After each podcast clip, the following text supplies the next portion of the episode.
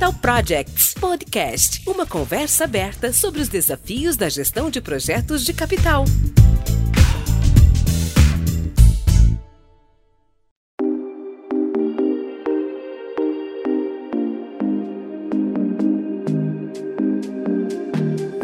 Olá, sejam todos muito bem-vindos a mais um episódio do Capital Projects Podcast, uma conversa aberta sobre gestão de projetos de capital. Eu sou o André Choma e hoje nós temos aqui um episódio muito especial, que é a primeira vez que o nosso podcast recebe um convidado para bater um papo aí sobre os desafios da gestão de projetos. E o convidado de hoje não poderia ser mais especial. Nós temos aqui meu amigo Carlos Flash, ele que tem uma experiência muito grande em gestão de projetos, coordenou e liderou projetos, supervisionou empresas contratadas, também atuou bastante, atua como consultor na área de gestão de projetos, na área de planejamento estratégico.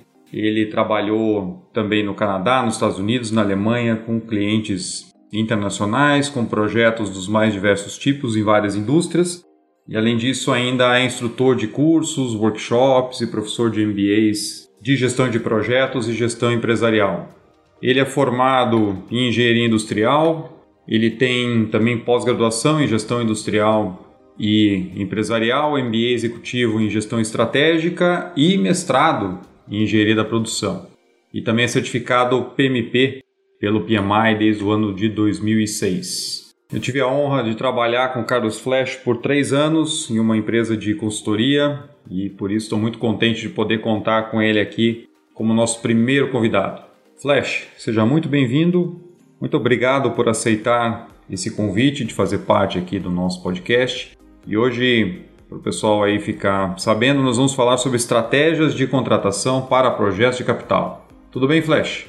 Tudo bem, meu amigo. Que honra poder participar aqui com você desse podcast de Capital Projects e tenho acompanhado o podcast desde o surgimento, né? Desde o primeiro episódio, sempre trazendo tópicos super relevantes para o tema de, de projetos de capital.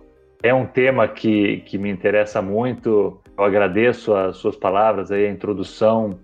É, já trabalhei realmente com implementação de projetos, já trabalhei na, na consultoria, em projetos de capital e também os, os meus estudos foram voltados para o tema, né? Algo que gosto bastante e vejo que a gente tem um potencial bastante é, amplo para discutir e com certeza aqui dentro do, do podcast de Capital Projects é uma excelente oportunidade. Agradeço o convite. Ah, legal, excelente, muito bom poder contar contigo aqui.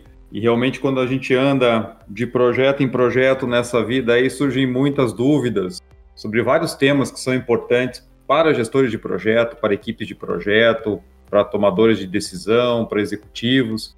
E é muito bom a gente poder trocar ideia, contar com outras pessoas que estão há um longo tempo no mercado, que tem muito para trazer da experiência, né, de, de, de, novos processos, de mercado. Então, muito bom poder contar contigo aí. Joia, eu que agradeço.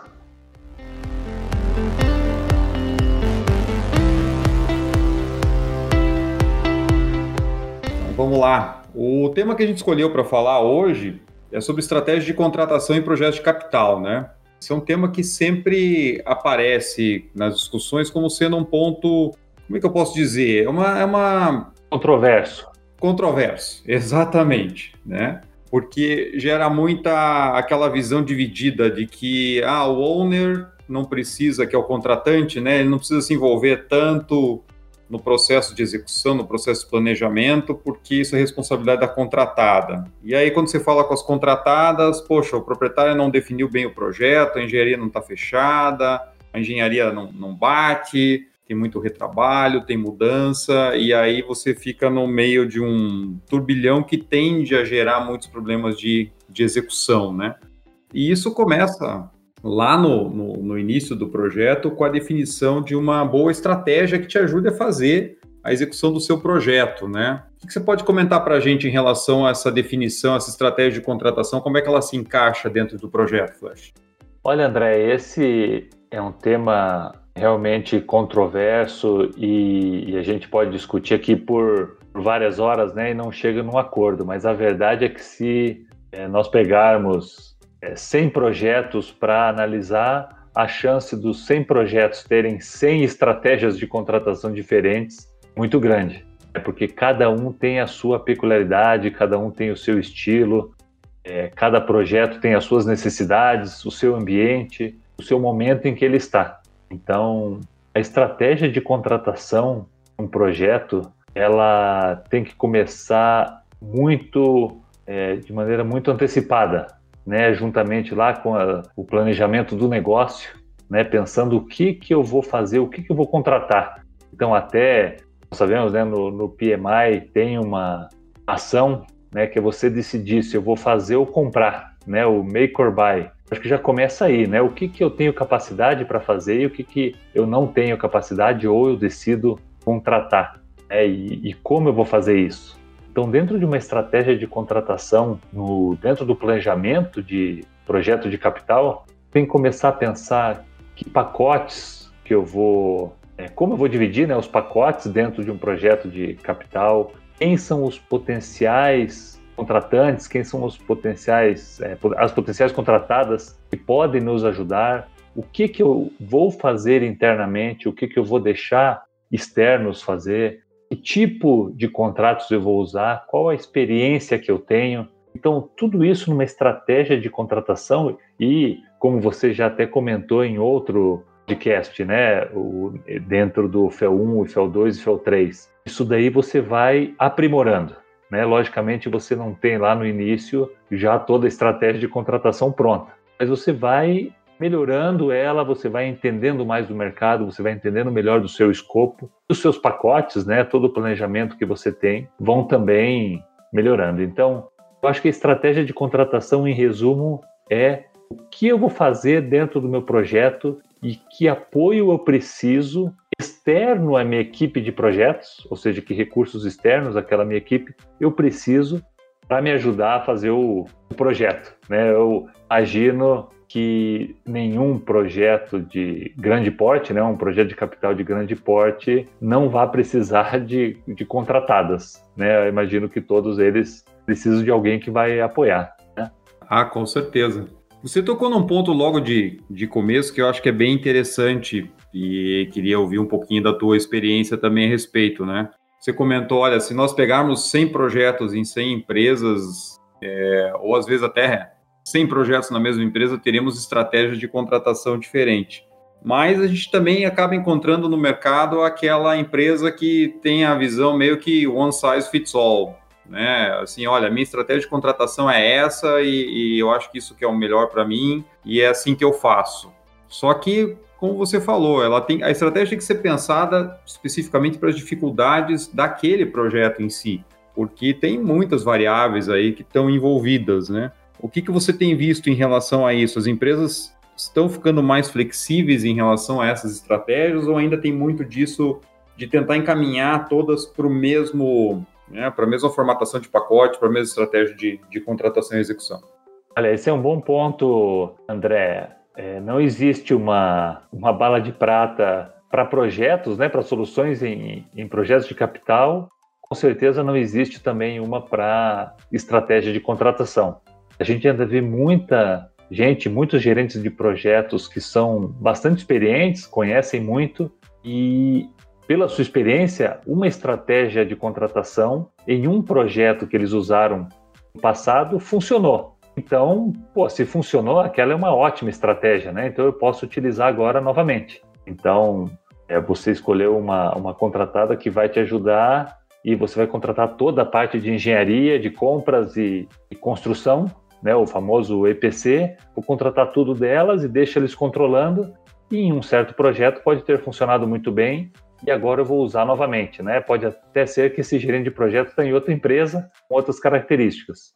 Então, até aí já citei alguns dois pontos, né? Você vai escolher uma estratégia de contratação antes de já já entrar com aquela que você quer fazer ou que você tem experiência, tem que pensar muito qual é a capacidade do, do dono, você comentou do owner, né? Do, daquele que vai fazer o projeto. Qual é a sua capacidade em fazer megaprojetos ou projetos grandes de capital. Qual que é a natureza do projeto que você está envolvido? É, quais são os riscos que você quer assumir? Você está usando nova tecnologia ou não? É algo totalmente novo no mercado ou totalmente novo para a sua empresa? Quais são os serviços das contratadas que está disponível na sua região? É, nós sabemos, né, André, você também tem a experiência fora do país, é, trabalhando lá na África por um tempo, eu também trabalhei um tempo fora. A gente sabe que os serviços não são os mesmos disponíveis lá ou aqui, né, onde a gente está acostumado. Então isso é muito importante de se conhecer. Como que está o mercado de projetos no geral? Porque nós já passamos por situações onde ele está super aquecido, é um hot market, não tem contratada para nada, está todo mundo super ocupado. E estamos agora passando por um momento onde vários contratados estão buscando serviços, né? Então é um outro momento. Pois é. E quanto que tem de aceitação, né? Isso e vai mudando, né?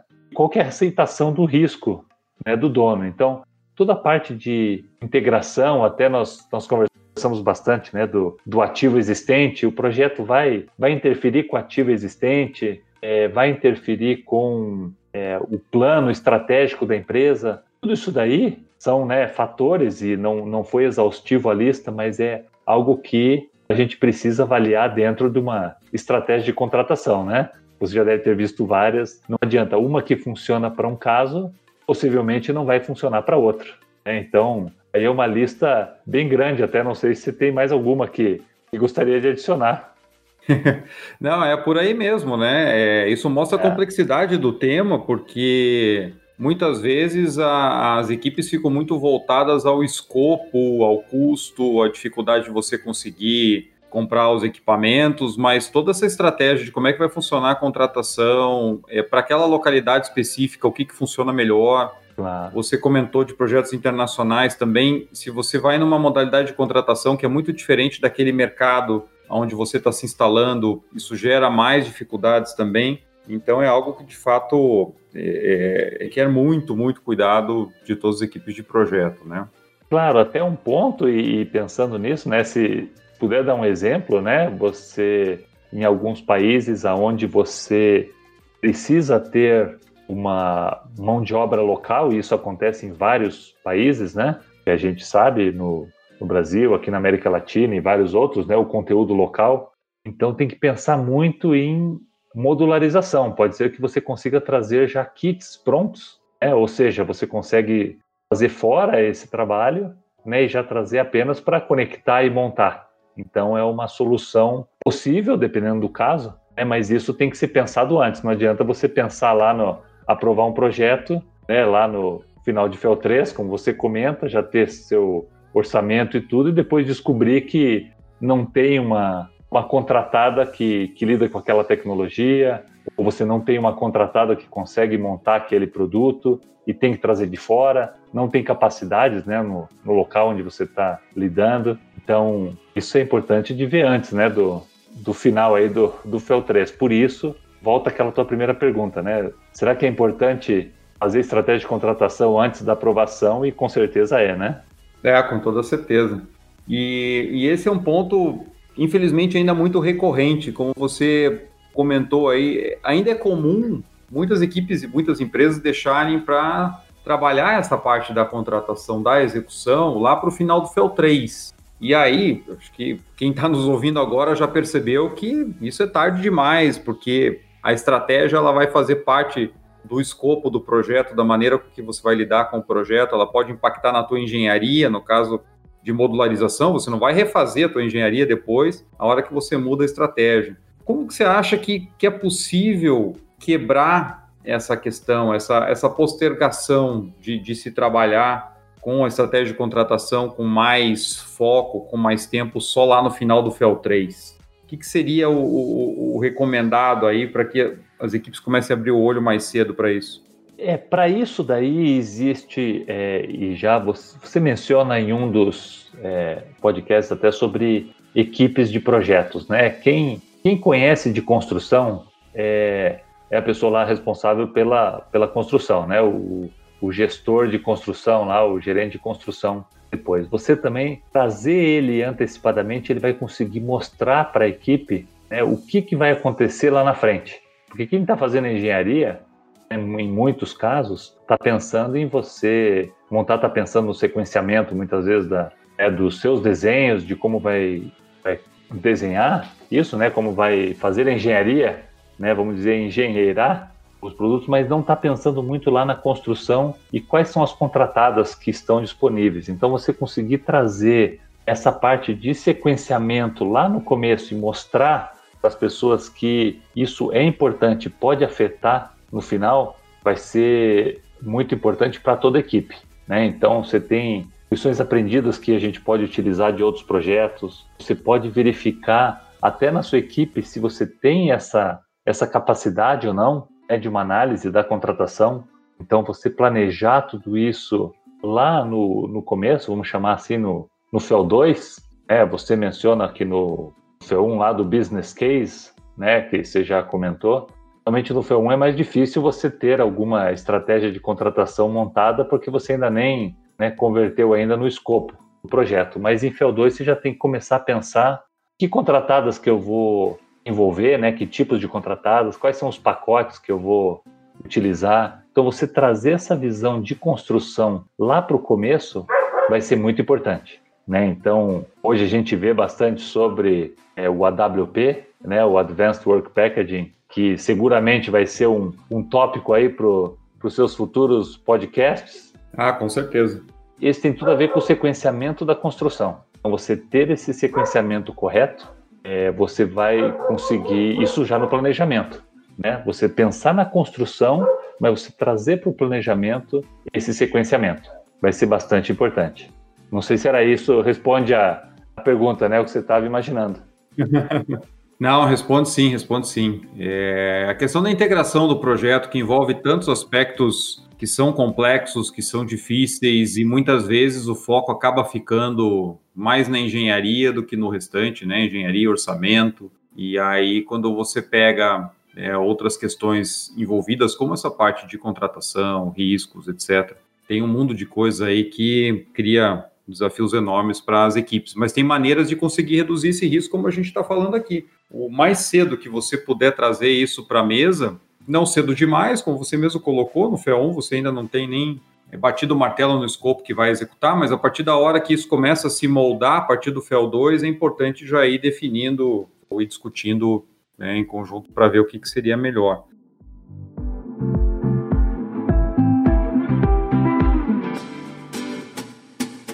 E o que, que você tem visto de tipos de contratos para esses projetos de capital, tanto de médio porte para grande porte? Porque tem uma gama muito extensa aí. O que, que você tem visto de mais, mais comum ou mais aplicado? Claro, guardadas as devidas necessidades de cada projeto, que é como nós estamos falando aqui, né? A escolha tem que ser realmente personalizada.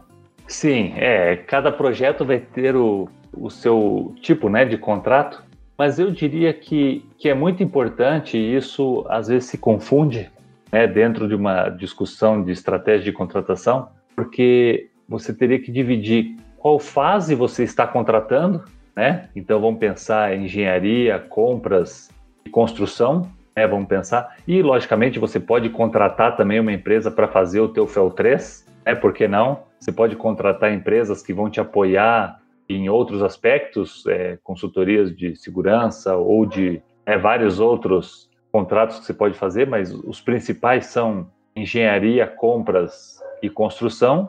E qual é o tipo de pagamento deles? Né? Então, se você vai pagar num um pacote fechado, né, um valor fixo, ou se você vai pagar de maneira reembolsável, né, vamos dizer por, por hora ou por material ou por é, metros de cabo instalado. Então, você pode essas duas, vamos imaginar uma matriz, né? Então, de qual é a fase e o tipo de pagamento. Então, a gente vê muito, vamos dar um exemplo aqui, né? Um, um EPC lump sum, né? Em inglês aí da sigla de Engineering, Procurement e Construction, né? Que seria engenharia, compras e construção. E o lump sum, que é o pagamento em, né? Num valor fixo que você vai negociar com a contratada.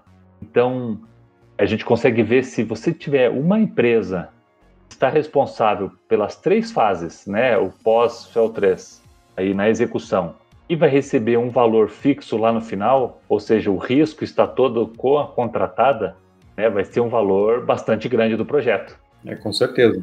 Então a gente, ou pode ser grande, né? Vamos pegar um projeto de capital de, de 100 milhões, você pode ter aí 80 milhões, né, que vai ser um contrato só de 80 milhões. O número de, de contratadas que vai querer assumir esse risco diminui bastante. Né? Então, tem que pensar também, voltando àquela primeira pergunta, dos, dos serviços né, disponíveis na, na região. Mas você pode ter um IPC ou você pode dividir, e muitas empresas têm feito isso com resultado muito bom, é dividir a engenharia para uma contratada. Então, aquela contratada faz a engenharia do projeto, a civil, a parte mecânica, a parte elétrica, e você tem uma outra contratada ou outras contratadas que fazem a parte de é, construção. Ou seja, elas vão pegar aquela engenharia que foi feita né, e vão trazer aquilo que já está bem definido, é uma outra empresa e consegue fazer um, um pacote de construção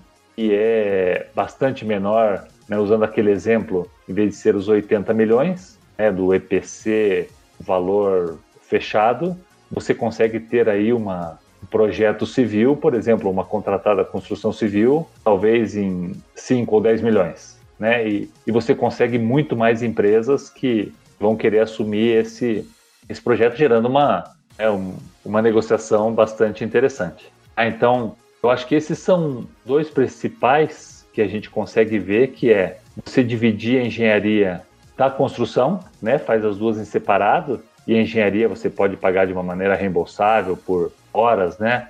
Teve uma época que se pagava por a um equivalente. Lembra dessa, André? Ainda, olha que ainda tem, hein? ainda tem, né? Você conhece bastante. Eu acho que hoje em dia com o, com o 3D, o 4D, né, e BIM é de uma maneira diferente, e a construção em separado. Ou você faz um pacotão, né? Então, nós vemos é, muitos casos onde um escopo fechado, né, vamos pensar numa subestação elétrica, por exemplo. Você poderia contratar o escopo inteiro da subestação elétrica você planejou lá nos seus pacotes, né, que a gente discutiu lá no começo, você faz um pacote de uma subestação elétrica e aquela subestação elétrica vai ser contratada de uma maneira EPC, Engenharia, Compras e Construção, e vai ser pago de um valor só, né? não só um valor, mas vai ser pago é, de acordo com os marcos alcançados no projeto, mas vai ser um valor fixo. Então isso daí é controlado, você sabe, você sabe que a empresa tem a capacidade, conhece a tecnologia, você também como o dono do projeto, lá o owner, você falou não quer se meter também porque aquilo é uma, uma expertise da empresa. Isso daí eu acho que é bastante possível de fazer, você dividir bem os seus pacotes e baseado na sua capacidade interna, você consegue fazer isso muito bem lá dentro dos pacotes. Claro que eu vou trazer um ponto, né, André? Eu acho que isso é um grande, uma grande preocupação, um, ou, ou até um pulo do gato, a gente pensar em contratação são nas interfaces, né, entre contratadas. Quanto mais contratadas você tiver dentro de um canteiro, mais conflito você vai ter. Né? Então, quer dizer, cada interface, cada conexão ali que você vai existir é um potencial conflito. É porque eu dei o exemplo da subestação. Mas a subestação, a pergunta é quem conecta o cabo da subestação para a planta? Vai ser conectado aqui por essa empresa A, que fez o EPC, a, o pacote fixo, ou vai ser a outra empresa de construção que você chamou para fazer equipamento. Se você não define isso lá no começo, essa parte das interfaces pode dar um grande problema. Eu tenho certeza que você já viu alguns casos desses aí bastante simples, né? Com isso daí com qualquer concessionária, né, de energia, a gente pode pensar, né, até onde vai. Então isso é importante. Então, interfaces são super importantes, né? Cada vamos pensar, cada vizinho tem seu muro, e você tem que saber aonde que você vai trabalhar, né? Não vá, não vai entrar no muro do vizinho ali, não. então isso em contratadas é super importante.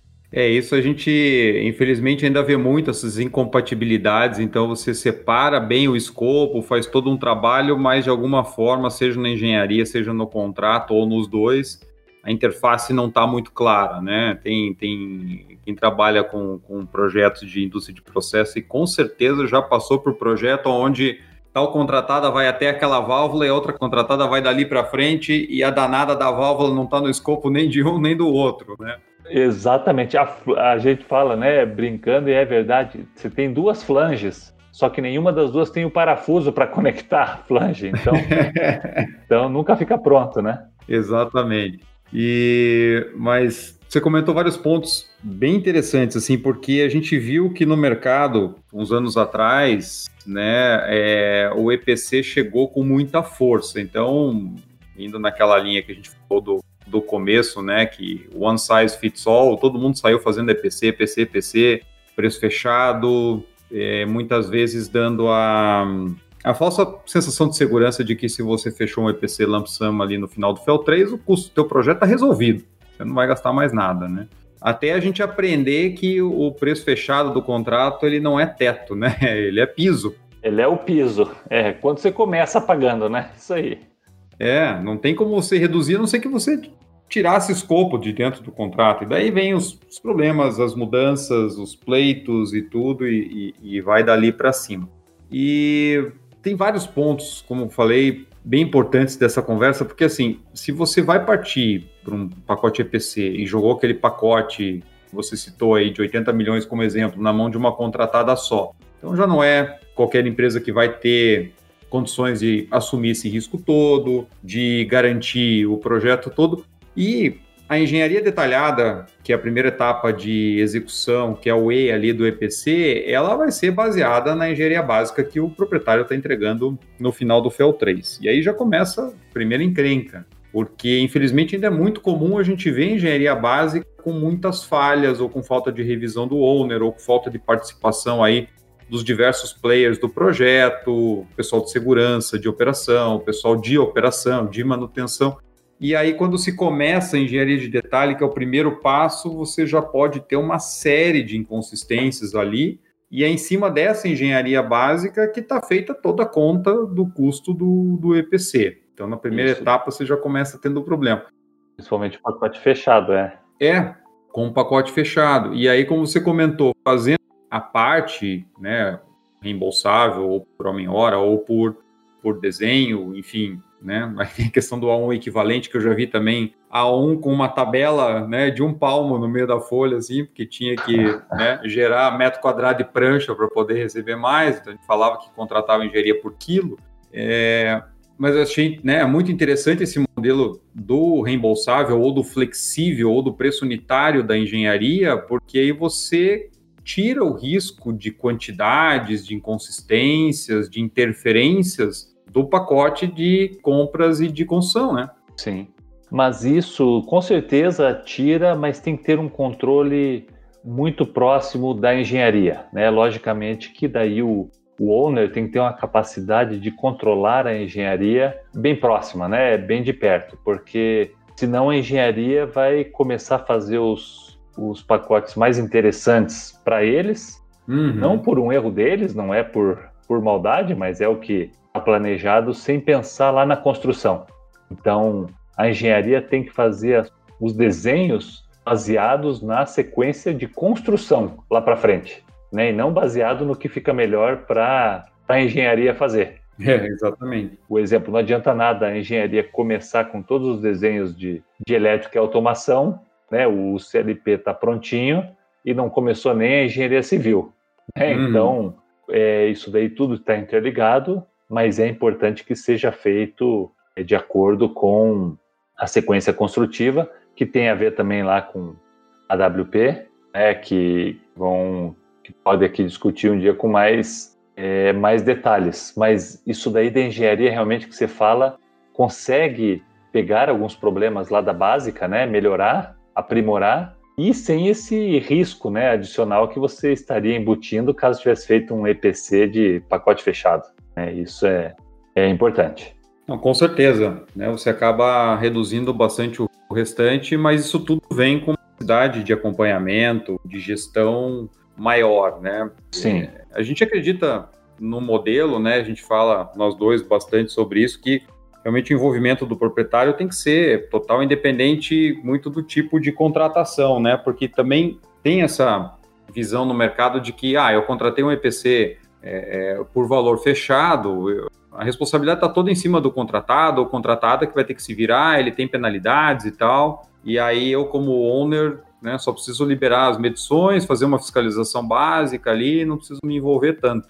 Mas na verdade isso também é deixar toda a informação e, e o dia a dia no teu contratado com mais abrangente for o pacote, menos informação como proprietário você tem, né? Você não tem que lidar com interfaces, mas daqui a pouco pode surgir um, um grande pleito ali que você não está nem sabendo de onde vem.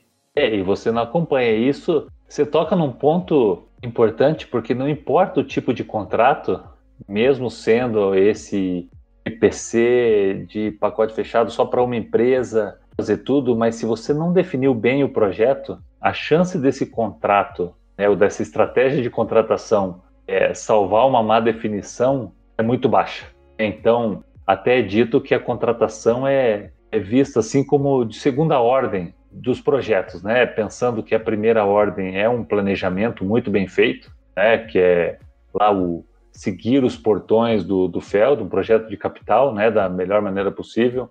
Você ter uma equipe muito forte e aí, em segundo lugar, você tem que pensar na contratação. Ela não deixa de ser importante, logicamente, né? Porque se você não faz uma, uma boa contratação, você falou dos pleitos, não faz um bom acompanhamento, um bom segmento do, né, do projeto das contratadas, você vai ter muito problema aí para frente, né? Mas você tem que planejar.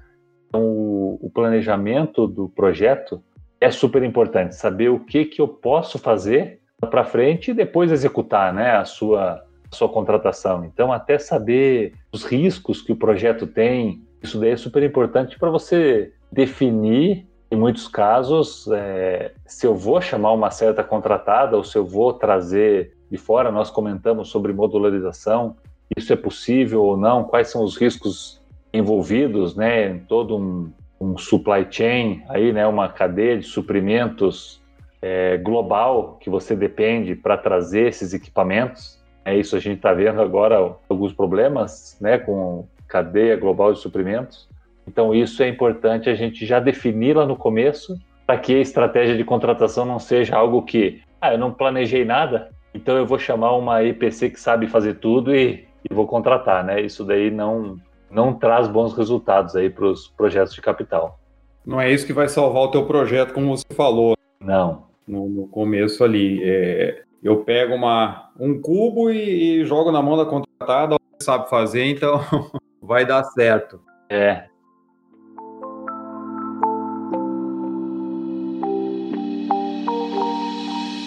Sabe que eu passei por duas situações muito parecidas. A gente falou no começo ali dessa visão de algumas empresas entenderem que um, um modelo é, ele vai funcionar para tudo e essa falsa impressão de segurança de que a hora que você fez um contrato por preço fechado ele não vai mudar, né? É claro que existem situações onde isso é mais competitivo. Então, realmente, se você tem um escopo que está muito bem definido, muito bem quantificado, não tem flexibilidade, não vai ter muitas, né, não deve ter mudanças. Ele é bem conhecido, então para ser competitivo, claro, você vai jogar mais risco para a contratada, até porque o risco que ela vai ter que assumir é menor, porque está tudo muito bem é, definido, muito claro. Definido. E, mas eu passei por duas situações muito parecidas, dois contratos grandes, aonde uma parte do contrato era variável, assim, do contrato não, uma parte do escopo tinha uma certa incerteza elas estavam apontadas nos projetos, em dois casos muito parecidos, e com né, é, estudo de consultoria e tudo dizendo, ó, isso aqui pode ter uma variação para mais para menos de X aí. E, mas é uma coisa que não dava para cravar. Questões geotécnicas que a gente sabe, né? Não, não tem como definir o comportamento do solo como sendo único na, na região inteira.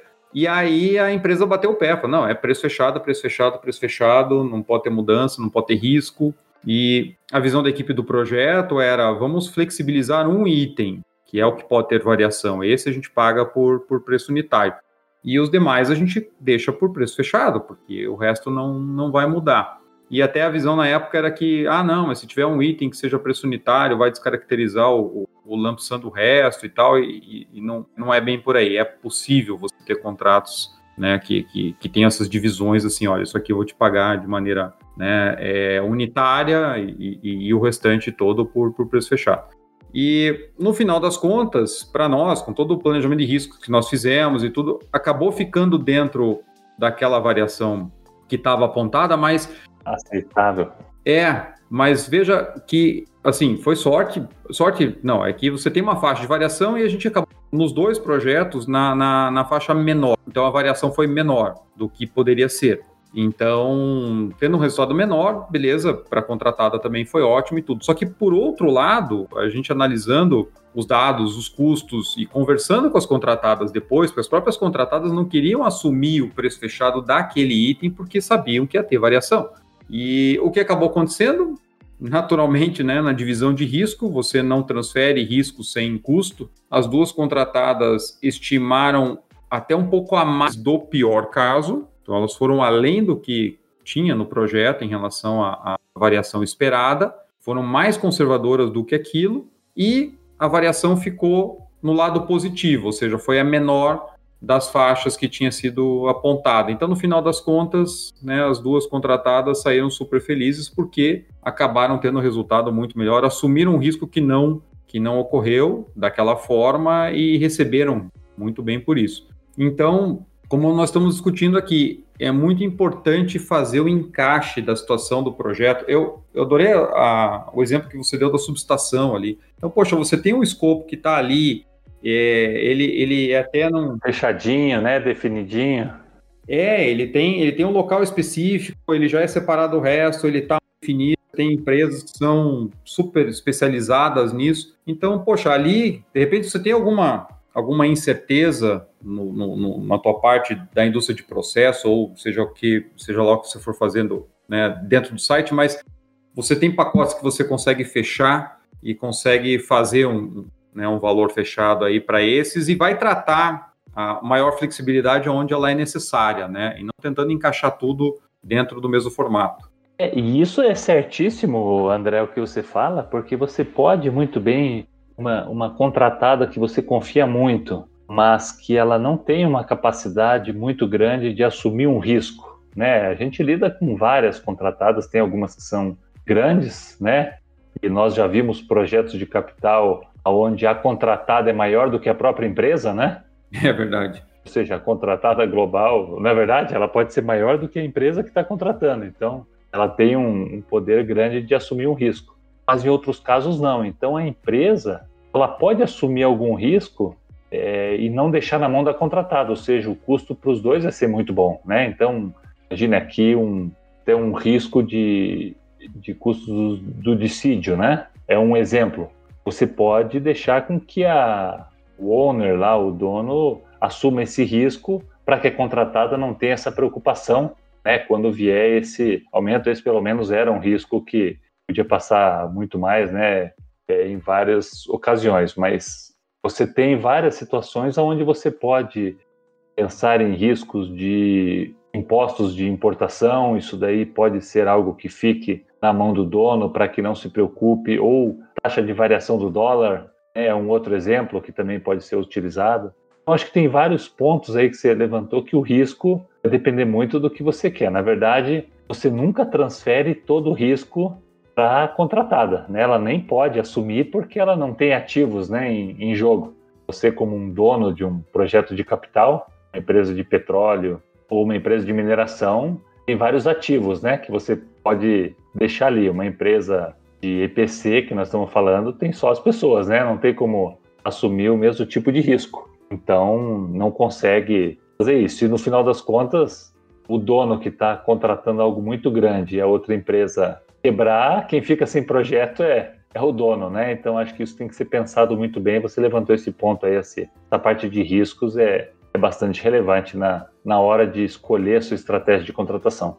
É, e essa transferência de risco que muitas vezes fica pelo lado do owner, essa visão de que, poxa, eu fiz o contrato, eu joguei o risco para o meu contratado, ela acaba sendo ilusória por vários sentidos. Primeiro, porque se o contratado não tiver o, o porte adequado, como você comentou, e ele né, quebrar no meio do caminho, o proprietário fica sem projeto, fica sem produção, né? E uma outra questão, até nos exemplos que eu dei ali da questão do item flexível, que tinha uma faixa de variação esperada, é, nada era 100% certo em relação àquele item, então a contratada ela vai assumir o risco até o ponto que para ela é possível. Se de repente, né, aquelas, aqueles pareceres ali de consultores que eu comentei, e se na situação real fosse pior do que o que estava na definição do projeto, a construtora, as construtoras, né, dois, duas obras diferentes, elas viriam com pleito da mesma forma, dizendo: olha, você passou uma faixa de variação aqui, eu orcei para isso, ela, ela foi para, né, estourou a faixa, então é aquele negócio. A contratada assumiu o risco, mas ele não se materializou. Então ela está ganhando, ela está feliz, né? Agora a contratada assumiu o risco e deu tudo errado. Ela não vai bancar sozinha, né? Ela vai tentar, ela vem para cima, ela vai, né, justificar as perdas. Então é, de novo, a falsa sensação de que um contrato resolve as suas inconsistências no projeto, ou os itens que não estão bem definidos, ou mesmo o risco de execução, né? Ah, eu fiz o contrato, agora não preciso me preocupar tanto, porque quem tem que se preocupar mais é o meu contratado. E aí não, não, não funciona assim. Não funciona. E sabe que se remete trazendo um outro, um outro ponto também de contratos que é super importante, que tem a ver com um pouco essa parte do risco, é incentivos, né? Ou penalidades dentro de um contrato. Ah, sim. Você ter incentivos ou penalidades dentro de um contrato é, é algo bastante complexo. Né? Não adianta só você colocar o. Ah, se você tiver um custo mais baixo ou conseguir entregar no cronograma antes, está aqui um percentual adicional. Isso daí a gente tem visto muitas empresas colocando essas cláusulas de incentivo ou de penalidade, né, de um jeito ou do outro, mas elas têm que ser muito bem definidas. Elas têm que estar lá no contrato. Isso daí precisa de um apoio jurídico, né? Porque a gente sabe isso daí fica bastante complexo dentro de um, de um contrato. Mas tem que pensar quais são os, os indicadores que eu vou medir ao longo do projeto. É o que, que eu quero medir para eu ganhar aquele incentivo ou para a empresa owner para eu dar aquele incentivo, né? Ou cobrar uma penalidade. Então isso daí essas cláusulas, esse pensamento tem que estar muito bem delineado e negociado entre ambas as partes, né? entre o owner e a contratada. A gente viu isso muito, você definir qual é o, qual é o plano desse incentivo, o que, que você quer fornecer a mais, né, ou dar a mais para a empresa, o que você espera em troca, é tempo, é custo, logicamente tem, tem o fator de segurança, né, que é muito importante dentro disso daí, é, tem a qualidade dos serviços que serão executados, mas é super importante você pensar no, a gente chama, né, trazendo outra palavra em inglês aí, o success criteria, né, o critério de sucesso que você vai ter do projeto ou daquele item ou daquele escopo, igual você fala, né, do pacote de trabalho. Então isso tudo, essas definições aí no começo, para colocar um incentivo. Então você avalia o risco, né, que tem do, do projeto inteiro e você pode fornecer incentivos, a gente vê vários casos que são de sucesso em aplicar esse, esse incentivo desde o começo, né? Eu vou reforçar aí. Não adianta chegar no meio do contrato e querer embutir lá um, um incentivo lá no meio que vai ser muito mais complicado. Então isso daí tudo é planejamento de FEL, quais serão os incentivos, quais as empresas vão receber, como vai ser medido, como vai ser avaliado, quem vai avaliar, então, tudo isso acho que é, é um outro ponto super importante dentro de, de planejamento da estratégia de contratação. É, é um outro tema bem complexo, porque, de novo, a gente está falando da gestão do owner. Então, se você não tem muito claro como é que você vai medir tanto os critérios de sucesso que podem ter um incentivo, né, um adicional aí financeiro, alguma coisa do tipo, como também as próprias penalidades, as multas. E se você não tiver um controle muito bem feito do projeto, um acompanhamento ali do dia a dia, você pode cair numa cilada de que de repente muitas mudanças acabam acontecendo no projeto. A gente sabe que o plano não se cumpre à risca, é todo dia uma luta para você deixar o projeto nos trilhos. E depois, imagina lá, o, o contratado tem um baita incentivo para perseguir e depois ele vem com pleito dizendo que ele só não atingiu aquela meta para ganhar o bônus por culpa do, do owner. Né? E aí a gente já viu né, casos em que o projeto termina totalmente deficitário para o owner, quer dizer, cheio de problemas, com atraso, com problemas de qualidade, e a contratada ainda sai com, com um incentivo. Né? Agora, quer dizer que não funciona? Não, muito pelo contrário. Como definindo desde o início, isso tudo estando muito bem materializado, acordado, é, controlado, gerido ao projeto, pode ser uma grande ferramenta de alinhamento de, de conduta das duas partes, pensando muito mais no resultado do projeto, que é o que interessa para os dois, do que na relação contratante versus contratada. Né? Eu, eu sempre fui muito do lado de que, poxa, estamos juntos para fazer o projeto, o objetivo é o mesmo. E não aquele negócio que, poxa, não vou entregar muita informação como contratante, porque a contratada lá na frente pode usar isso contra mim e tudo. É uma relação complexa, né? Mas ela tem que ser muito bem alinhada. Pra... E alinhada e transparente, né? Exato. Porque senão passa, né, cada um passa o tempo todo com, com a faca escondida nas costas ali para para partir para o ataque. E, na verdade, o que a gente quer é que o projeto seja bem feito e, e, cada um cumpra a sua parte e pronto, né? Claro que o contratante sempre vai querer o melhor projeto no custo e a contratada ela precisa ter o maior resultado porque ela vive de projetos. Então, nessa questão de custo, os objetivos eles são divergentes das duas partes, né? Sim. O owner quer pagar o mínimo possível e o contratado quer ganhar o máximo possível. Só que ficar estritamente nessa visão financeira pode ser muito danoso para a condução e para o resultado final do projeto, né? Porque na verdade, como às vezes o owner é, é, quem tem a capacidade de assumir mais riscos, então, e para ele um projeto bem feito, um projeto operando dentro do prazo, gerando resultado, isso vai ser muito maior do que qualquer economia de 2, 3, 4% que ele consiga numa contratação. E infelizmente a gente ainda vê essa visão de que a contratação é uma competição. Né? Alguém, alguém vai sair ganhando, alguém vai sair perdendo. E não é por aí, né? Não é por aí.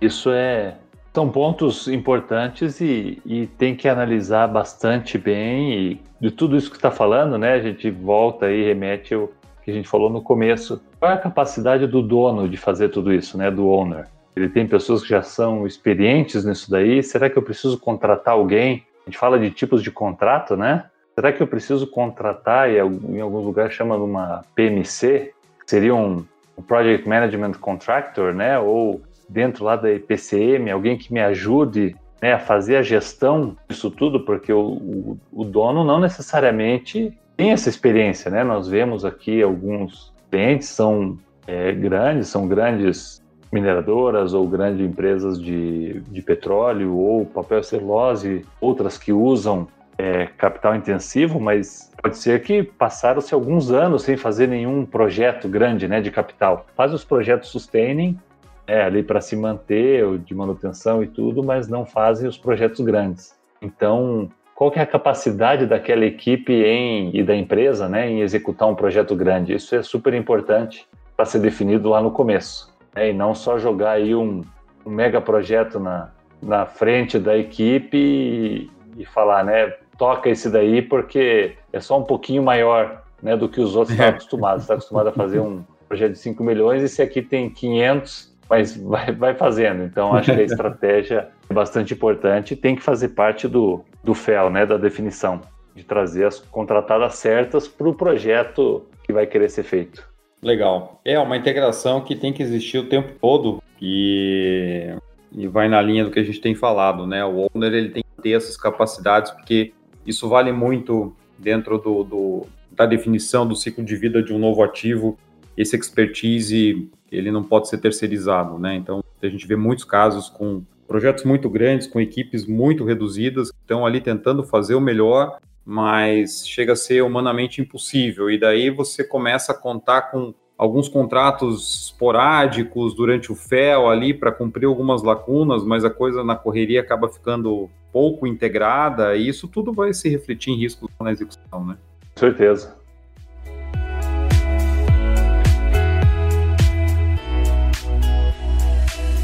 Maravilha, Flash. Estamos quase chegando no final aí do nosso podcast, mas eu queria aproveitar para né, perguntar, pedir mais, se tem mais alguma outra dica aí para quem está trabalhando em projetos, quem está pensando em definir uma estratégia de contratação, o que, que você deixaria como, como reminder aí do nosso bate-papo? Ô André, que bom, passou muito rápido aqui, pelo menos é. do meu lado. A gente vai conversando, né? Tem tanta coisa para falar, mas esse tema a gente comentou, ele é ele é empolgante, né? Logicamente, a gente vê que você ter uma contratada, né, apoiando a equipe do, do owner é, é essencial, né? Os projetos precisam e há maneiras de se fazer corretamente, planejando, é, envolvendo as pessoas, alinhando todos, né, desde o começo. Acho que isso é, é bastante importante, é, é muito difícil você transferir o, o risco, né? A gente comentou o owner lá para a contratada, mas você consegue ter um apoio bastante bom aí entre as duas e ter um resultado excelente dos projetos, né? Um, um ponto adicional que eu diria hoje em dia tem que ser olhado e quem sabe trazendo aí para a reflexão para próximos temas de discussão e a gente não falou muito é sobre tecnologias, né? Então tecnologias do planejamento e para a construção, né? E para as contratadas. Então existe hoje desde inteligência artificial até robôs que medem como que está a obra, né? o acompanhamento. Isso daí eu acho que é algo que precisa ser incorporado no planejamento e na estratégia de contratação. Quais são as tecnologias que eu quero utilizar durante a minha obra para que os meus contratos sejam os melhores possíveis? É, então, dando um exemplo, se o, se o dono quiser utilizar um drone para avaliar como está o, a obra, isso é algo que você tem que planejar antes, você tem que negociar com a contratada. Não adianta chegar lá no meio da, da obra né, e falar assim: ah, eu quero um drone, implementem aí para mim e vamos colocar. É, tem toda uma questão também de, de confidencialidade, de sigilo, de proteção. Então, isso daí são, eu acho que são fatores que estão chegando. É, eu falo estão chegando ou já chegaram, né? a gente vê isso daí no, no dia a dia. Então, planejar a tecnologia dentro da estratégia de contratação lá no FEL e depois utilizá-la na execução é um tema que pode render aí, André, uma boa discussão também. A gente não entrou muito aqui, né? A gente falou mais sobre as estratégias no geral e sobre a gestão é, e tipos, mas eu acho que vale a pena considerar isso fortemente em quem estiver planejando aí uma, uma nova estratégia, planejando seu projeto de capital, algo que precisa ser levado em conta. Com certeza. Se veja aqui bacana, né? Estamos vendo momentos pensando em tecnologia, né? Não, infelizmente, no período de pandemia que estamos passando, mas em termos de tecnologia, você veja, já não dá mais para falar na definição de um novo projeto sem incluir tecnologia no tema. Isso 10 anos atrás, talvez até 5 anos atrás, não era, não era bem por aí, né? Ações que estavam lidando com alguma coisa diferente. E aí fica o alerta para todo mundo, né? Para nós, inclusive, que daqui a cinco anos você discutir projeto de capital sem discutir tecnologia, né? Alguma coisa muito grande aí vai estar tá faltando. É, se não falar do, do BIM, né? O Building Information Modeling, não falar do, do AWP, não falar de sistemas, né? Que hoje a gente tem. Eu, eu comentei do drone, mas robô, inteligência artificial, tudo isso daí são pontos que, que já chegaram né? Em alguns casos talvez não seja tão aplicável, mas você falou certo. Se não, se não entrar esse tema na discussão lá no FEL, está faltando alguma coisa. Né? Então isso daí, essa discussão tem que, tem que entrar lá, tem que já estar tá no comecinho. É, até você me lembrou de uma coisa interessante. Eu estava cedo sair para pedalar, passei na frente de um canteiro de obras de um edifício aqui no bairro. E, e, chamou muita atenção porque tinha a placa da incorporadora e construtora normal, né, como todas as outras, e depois já tinha a placa do escritório de arquitetura, já colocando ali que o projeto é em BIM, você veja, né, coisa que você nem imaginava um tempo atrás, e do lado a placa da empresa que faz acompanhamento de avanço por drone. E eu não estou falando de uma torre de altíssimo padrão de 30 andares, eu estou falando de um prédio de 6 andares. Né? Então, tecnologia chegou, ela está aí. Se você não está usando, o teu concorrente está e já não dá mais para falar de projeto sem, sem entrar em tecnologia. Muito legal. E que aumenta o nosso desafio ainda mais, né? Com certeza. Com certeza. Maravilha, Flash. Realmente passou rápido. A gente tem alguns anos de resenha de projetos aí, mas o lado bom é que a gente pode sempre voltar. Teremos outros temas para tratar em conjunto. Esse canal aqui vai estar sempre à disposição para você nos trazer novidades, nos trazer pontos importantes de discussão. Eu te agradeço mais uma vez por, por topar esse convite aí, bater esse papo comigo e teremos muitos outros pela frente. Muito obrigado. Ô André, eu, eu que agradeço novamente, estou é, muito feliz de poder participar. Você comentou esse aqui como o primeiro podcast com um convidado, me sinto realmente honrado e desejo sucesso a você e, trazendo esses temas aqui que a gente tem visto no podcast são super importantes e com certeza pode, pode contar comigo sempre e quando tiver um novo tema vamos, vamos conversar aqui sim com certeza. Obrigado. Maravilha, muito obrigado. Pessoal, espero que vocês tenham gostado tanto quanto eu. Esse bate-papo aí com o grande Carlos Flash, com toda a experiência que ele tem em vários projetos de capital, tipos diferentes, complexidades, níveis de risco. Um tema super importante, porque, como ele falou no começo, não dá para executar projetos sem ter contratação. Né? Nenhum owner aí sai fazendo seus próprios projetos.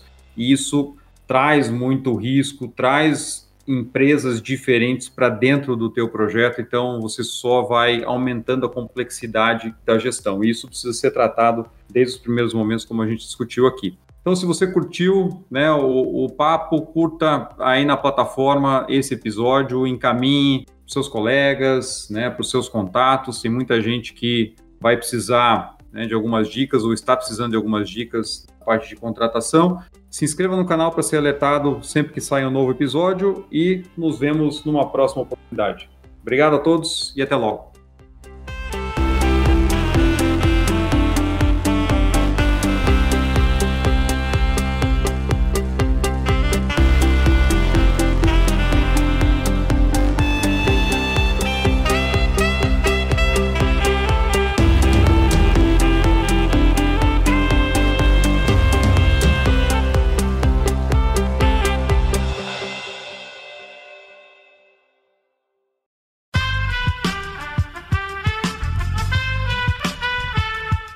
Podcast foi editado por Aerolitos Edição Inteligente.